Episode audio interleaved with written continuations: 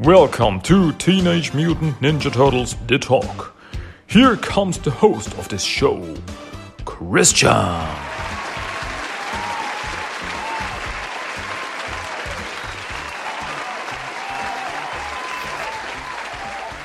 Hello, everybody, everyone, and every boy and every girl. Welcome to another episode of Teenage Mutant Ninja Turtles The Talk. This is the English episode number 34. My name is Christian, and I welcome you once again, once more, to the wonderful world of turtles. Yeah, here we are again, and I just want to talk about turtles. Yeah, once more, I want to talk about Rise of the TMNT. Yes, that's where we are.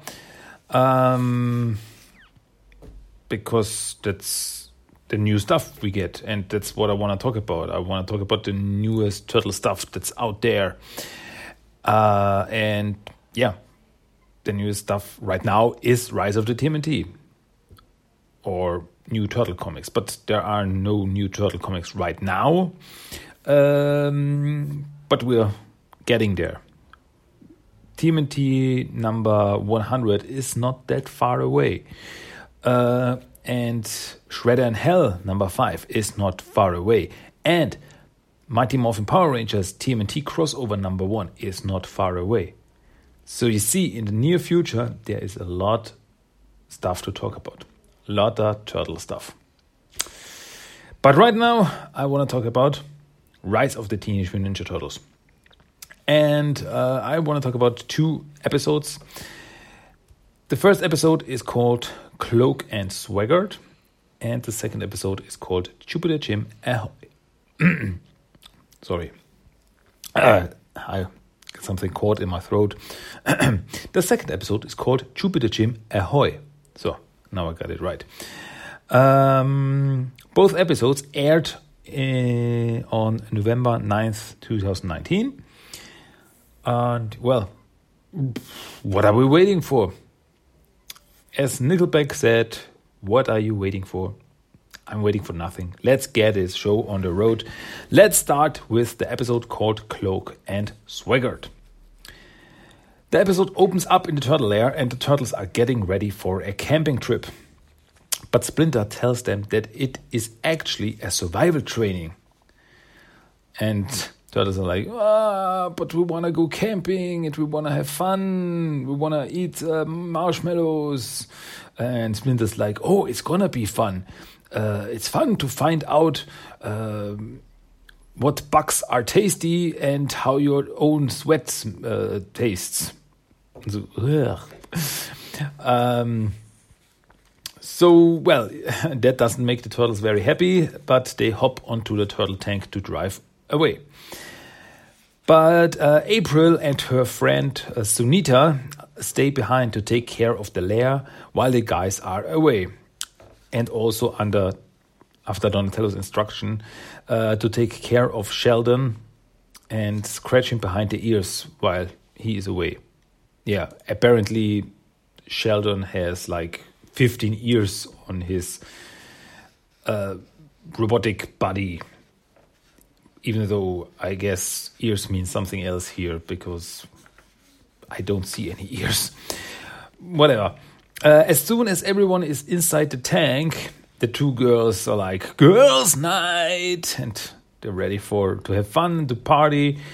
Um, and as the guys are inside the tank, Raph finds a new shiny red button, which he immediately presses. It's like, ooh, what does this shiny button do? Donatello, don't press it! And he presses it. And it's a 24 hour lockdown. So the turtles are caught inside the turtle tank for 24 hours.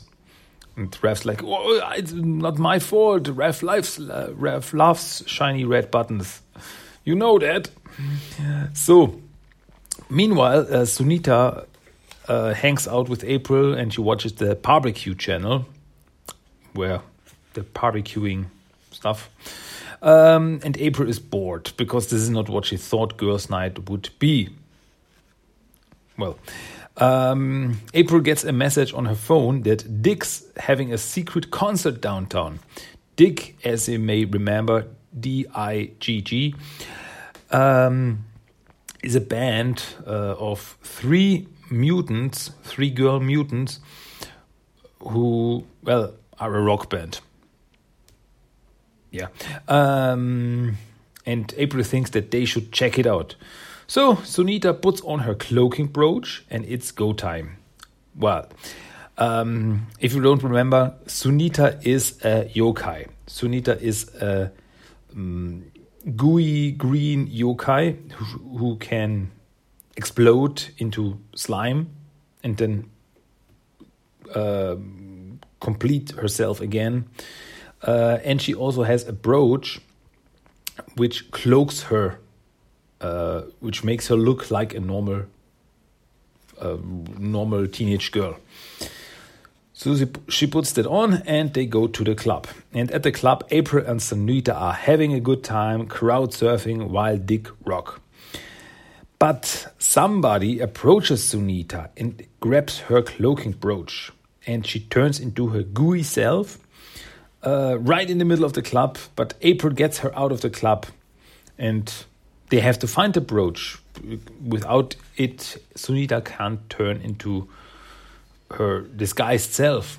And also, as she says, it's it's a gift that was given to her by her uh, grandmother. That's what I understood because she says uh, it was a present from my grand googly. So I guess that's her grandma. Yeah. Um,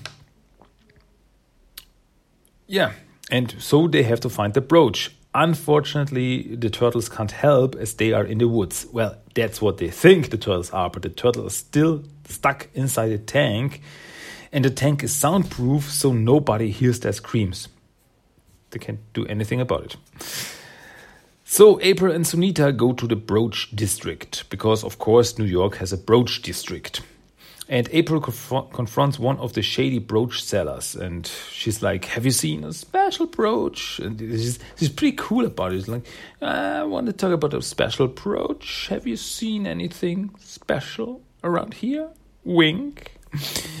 and um, the guy, yeah, is a strange guy uh, because he says, You think I can tell you that the weird guy bought the brooch and drove with a limo to Channel 6? No way, I can't tell you that. So, yeah.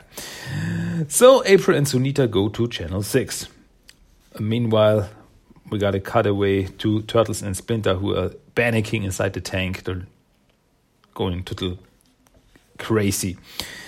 Um, at the gate of Channel 6, Sunita uh, does her gooey explosion thingy and scares the guard unconscious. Like she explodes, and then there's just a slimy uh, green slime uh, in front of the guard, and the two eyes are blinking, and he's, he uh, falls down and blah.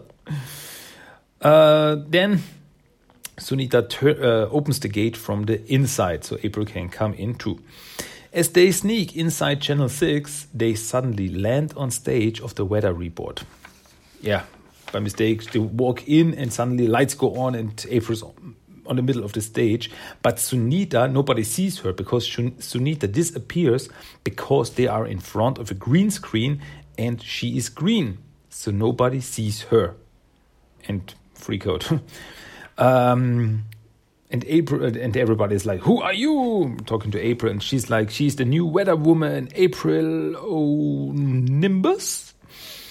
And yeah, she's able to fool everyone because she's a fast thinker. She's like, "Yeah, I'm the girl, and uh, the weather." And that was the weather. Signing off, April O'Nimbus.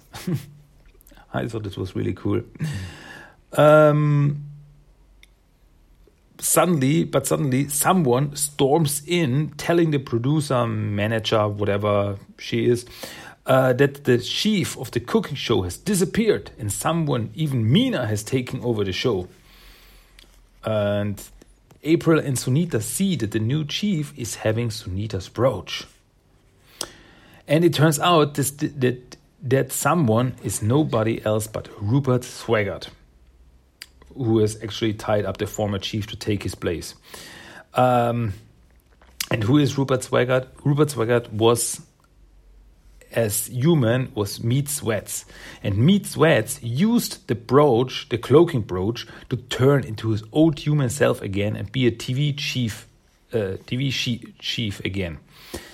Actually, someone asks him what happened because he was turned into a mutant big on uh, live TV. And uh, he's like, oh, that was just some special effects. So April thinks of a plan to get the brooch back. And uh, so she disguises herself as a cooking cont contestant at a show and serves Swaggart some risotto. He tastes it, and it is too hot because April put all kind of hot sauce into it. So Swaggart panics, like ah, hot, hot, hot, runs around like crazy, and he doesn't realize that the brooch is gone. April took it. So he turns back into meat sweats, live on TV again, and now he chases after April and Sunita through Channel 6. Um, and during this all, April tells Sunita that she's sorry and it was all her fault because if she didn't insist on going to the club, not, none of this would have happened. But Sunita thinks uh, she's having the time of her life. It's uh, she's having so much fun. It's such a great day for her. Uh, this was way more fun than that barbecue show she was watching. And now April has an idea. The barbecue show. Yeah, I've got an idea. Um, so they run from meat sweats. Um, by the way, there's a very cool scene where April surfs on a tray on Sunita in gooey mode. So Sunita turns into this gooey slime and she's like gooey wave uh, and April's on top of this gooey wave on a tray, and she's serving serving uh, right by uh, meat sweats. And um, yeah, meat sweats chases them through all kind of different shows. Uh, he chases them through a cooking show, a Bob Ross kind of painting show, uh, and a late night talk show. The last one is very interesting because the host and his guest on this late night talk show look like the Sando brothers in human form. And I don't know if there was just some throwaway gag because the Sando brothers are the two crab mutants uh, that the turtles fought before, but they are in their human form here. So, what? Are they having some brooches too, or were they just some character models that were lying around? I don't know. Whatever. Uh, they uh, all run into another room, but meatsweats grabs them, and he has them now. Finally, he wants to take the uh, brooch from Sunita. Just then, meatsweats realizes where he is. It's that barbecue show Sunita was watching. And all the contestants of the barbecue show think that meat sweats looks really delicious. So they go after him and surround him with their cooking tools so April and Sunita can escape. And I don't know what happened then because we just see uh, all these contestants with their uh, with their uh, cooking tools uh, going after meat sweats. It is like, oh, no, no, uh, don't, oh boy. And they're all like, mm, tasty. Uh, and what happened then? Did they eat him? Really? Or what? Well, I wonder if we're gonna see meat sweats again. Or if this is the last time we saw saw him. Because if he doesn't appear in this show again, in Rise of the TMNT again, I say they have eaten him. I really think so. Well, we will see, I guess. so, um, meanwhile, in the Turtles lair, the 24 hour lockdown is over. The Turtles and Splinter are free again. And just then, April and Sunita come in, and April is like, Oh, you guys are already back from your trip. And uh, how was it? Uh, oh, and what does this giant red button do here at the garage door? And everyone, no! And April presses the red, uh, red button and doors close. 24 hour garage lockdown activated. And like, oh, uh, so what are we gonna do now? And April and Sunita look at each other and like, girls' night too! And then they leave the turtles and Splinter to go crazy again, to lose their minds again, I guess. Yeah. And that was the episode Cloak and Swaggart. Was fun episode. I really enjoyed it that the focus of this episode was not on the turtles. It was on April and Sunita. They were the stars of this episode. And I think that's something they could do more often. Uh, take the focus from the turtles and uh, let other characters be the stars of the episode. Um, well, you could argue that they already did that, uh, like in the episode how to, uh, what was it called? How to bend people and make them do what, how to, uh, what was the episode called? How to, uh, let me check it. Um, ah, come on. Uh, please hold the line. Uh, I check it out right now. How to. It was very. It was a very long title. Uh, how to, how to make enemies and bend people to your will. Yeah, that was it. Was that what was it called? That what it was called. So, um, because that episode had uh, more of a focus on Baron Draxum he was more of the, the turtles appeared in it. The turtles had a part in it in the episode, but the main character of the episode was Draxum, in my opinion. So yeah, but still, they could really do more episodes like this, where other characters are um, the main characters of the episode. So yeah, why not? It would it would make the world greater. It would make the world bigger to get some background information from other characters to see what they are doing when the turtles are not around or something like this. And I really enjoyed this in this episode. Uh, and I also enjoyed seeing Sunita again. I think she's a fun character and um, yeah, a cool character and a good friend to April. Yeah, we could leave it at that. I think. I think that's very fine. Even though it didn't advance the overall story that much, except maybe for the last part when meat sweats was eaten. But we will see about it. If that really happened, then it's a very um, important episode. but um, I guess I, I don't really think that that that that's what's happened. Um, but yeah, we will see. We will see what the future will bring. So, let's start the second episode of today. And the second episode was called Jupiter Jim Ahoy. And the episode starts with the turtles who are watching a Lou movie where he fights 50 people at once by using the 50 man punch.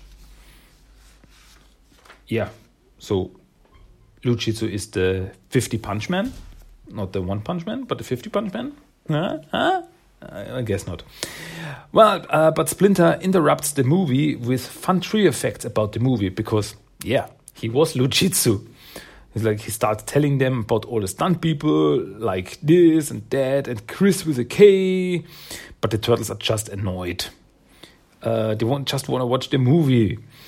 Um, just then, Donatello finds out that none other than Jupiter Jim will be at the Gal- Galaxy Con. Uh, well, actually, the actor who played Jupiter Jim, uh, who is called Marcus Moncrief.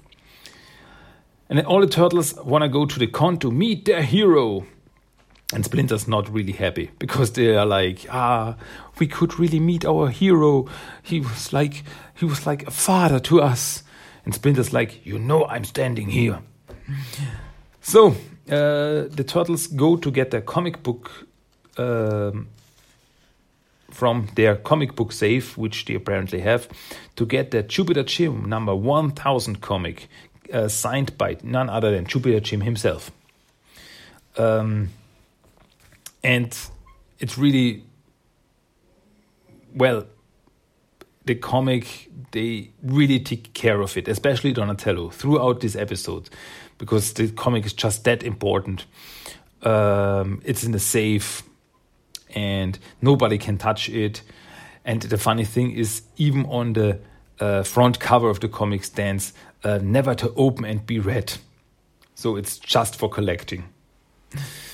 Um, so they get the comic book and go to Galax Galaxy Con disguised as aliens. Well, they just put on some uh, stuff, the, like alien, uh, like astronaut clothes and stuff like that, to look like aliens from a Jupiter Jim movie. So they then find Marcus Moncrief, that Jupiter Jim actor. Well, he is getting older with gray hair, but it doesn't look like in his movies. It's, yeah, just older. And actually, he's all alone in a room. It seems that nobody seems to be interested in him except for the turtles. And as soon as he sees the turtles, he slips into his role and they start fooling around. It's like, ah, you aliens, come, will never defeat me. And the turtle's like, ah, he's totally in character. Well, Jupiter Jim, we will fight you. And then they start um, shooting at each other. Pew, pew, pew, finger lasers, pew, pew, pew. They're fooling around. And they're like, ah, we are the biggest fans, Mr. Mr. Con- Mr. Moncrief. Um, and well, he says, Well, do you want to see something very special? And he says that he has some cool stuff from his movies that are at his house. And uh, Raph is actually concerned, but the others are totally for it. Like, I should we really go to your house? And the others like, yeah, of course we should. And well, Raph's not so sure, but he, uh, the others are totally for it and yeah, so they go to his apartment. And as they enter the apartment, it is full of memorabilia from his movies. The living room looks like the inside of a spaceship, and uh, they have all this, this, this space helmets and statues and stuff from his movies. and Leonardo's like, amazing. The only thing Splinter ever showed us were his collection of old chest wigs you. Um, so yeah, the turtles are totally flabbergasted, and then and then to complete the illusion, Jupiter Jim changes into his old costume, and everyone is amazed, but Raph thinks it's weird. Um, then he also shows them some weapons from his movies, like a laser harpoon. And Leo's uh, Leo wants to try it, and he fires it by accident, and it almost shoots off Mike's head because the weapon is real. It's like, whoa, that's like totally real. And Mike is like, yeah, you almost killed me. Cool. um, and then Raph says that it's really time to go, but the others don't want to.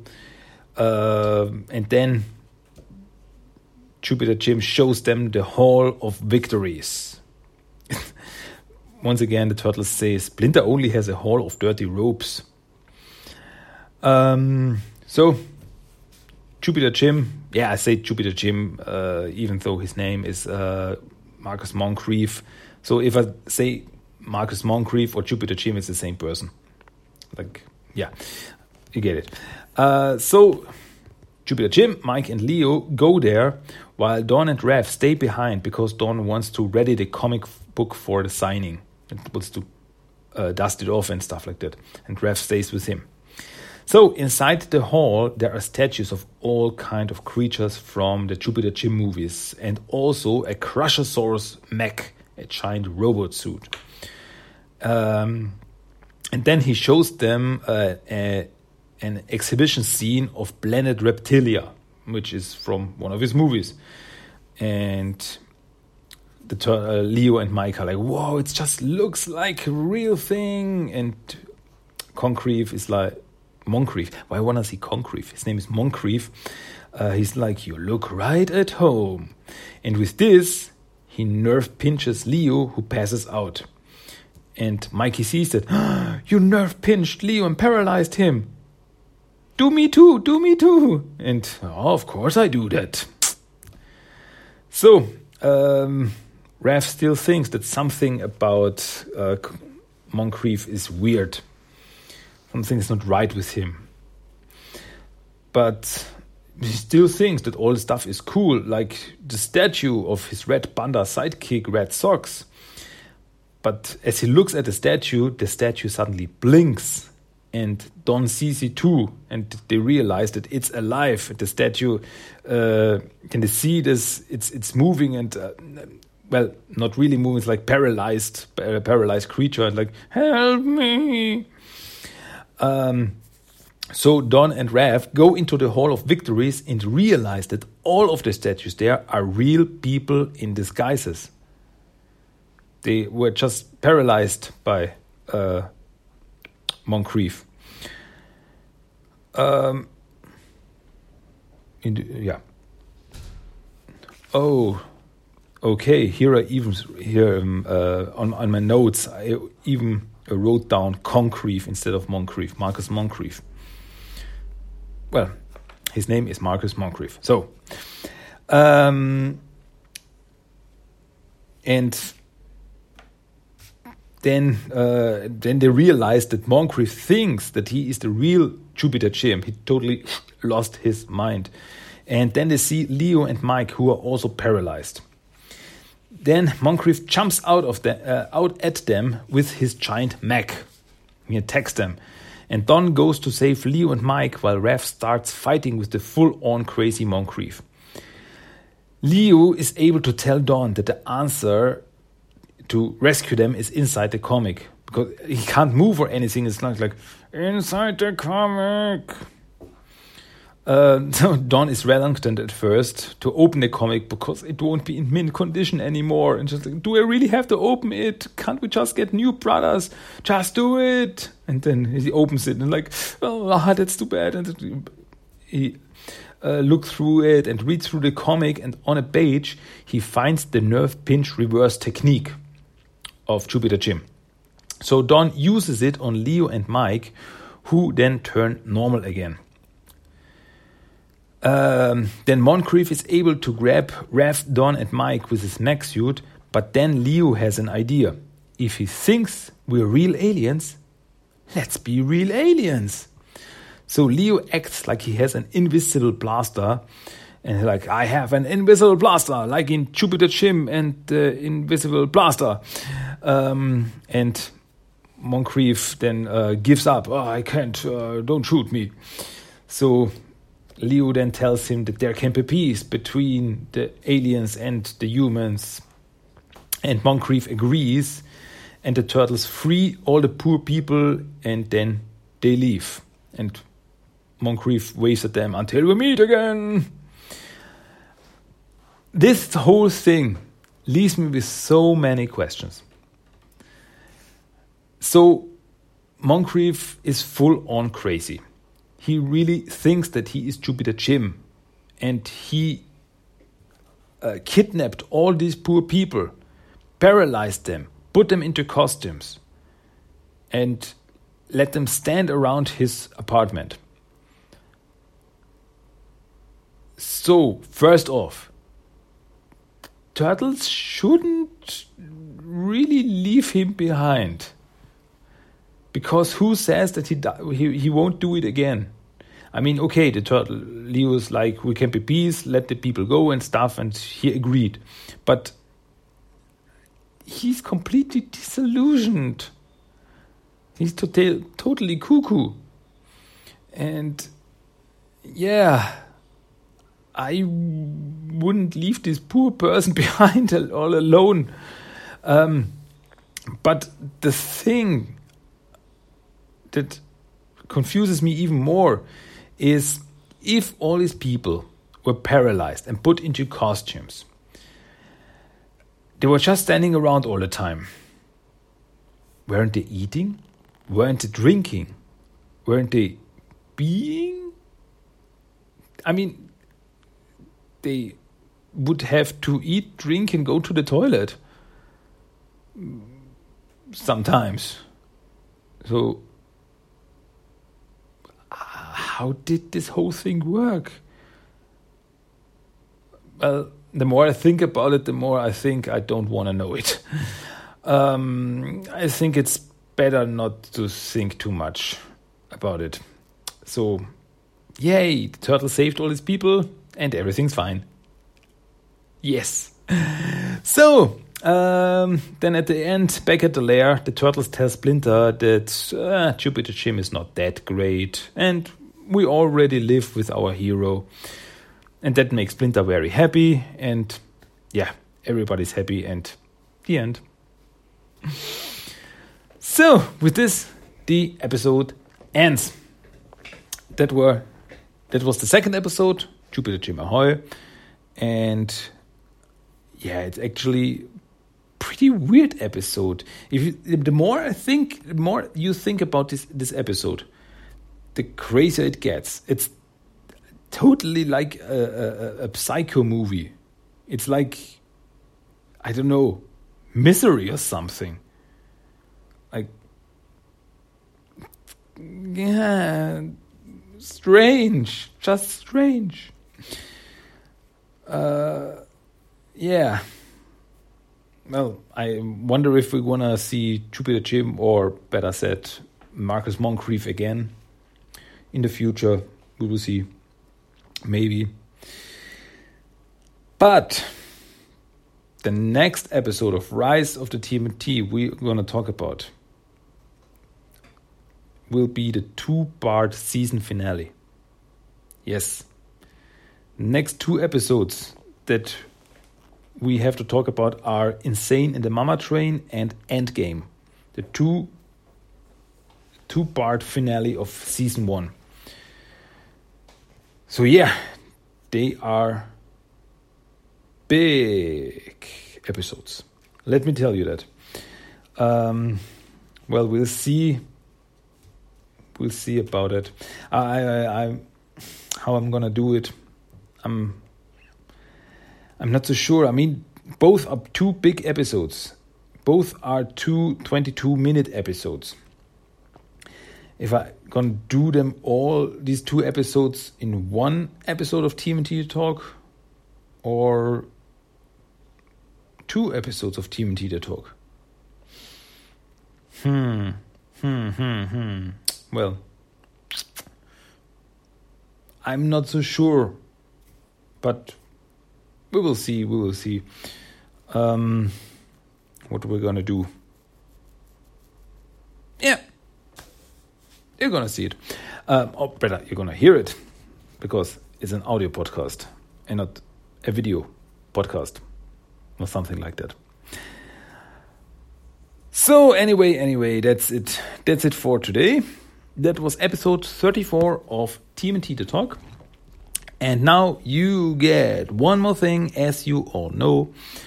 The thing is called the random quote of the day, or as I said before you could actually call it the random scene of the day, straight out of one of these episodes I just talked about. So, yeah, without further ado, here is the random scene, the random clip of the day. Whatever you want to call it, please enjoy.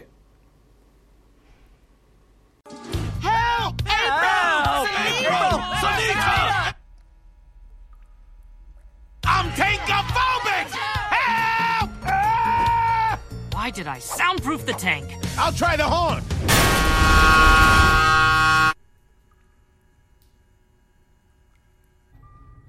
Why did I soundproof the garage? Yeah, that was the random quote, random scene, random clip of the day. I hope you liked it. I think it's funny. So, yeah, but that's it for today. That's it. We are done, finished, and everything is said that had to be said. And yeah, so that's it for today. that was episode 34 of TMNT The Talk. And yeah, next time, more. More totally fun. And until then, my name is Christian. I salute you, and you will hear me again next time. So until then, here ya. Keep it green, keep it clean. Cowabunga and goodbye. Ciao, ciao. Cowabunga! That was Teenage Mutant Ninja Turtles The Talk. If you want to give me some feedback, send me a mail at tmnttalk1984 at gmail.com. You can find the blog at tmnttalk.blogspot.com. You also find TMNT The Talk on Facebook and Instagram. And you can listen to every episode of the podcast on iTunes, Stitcher, and Spotify. Cowabunga!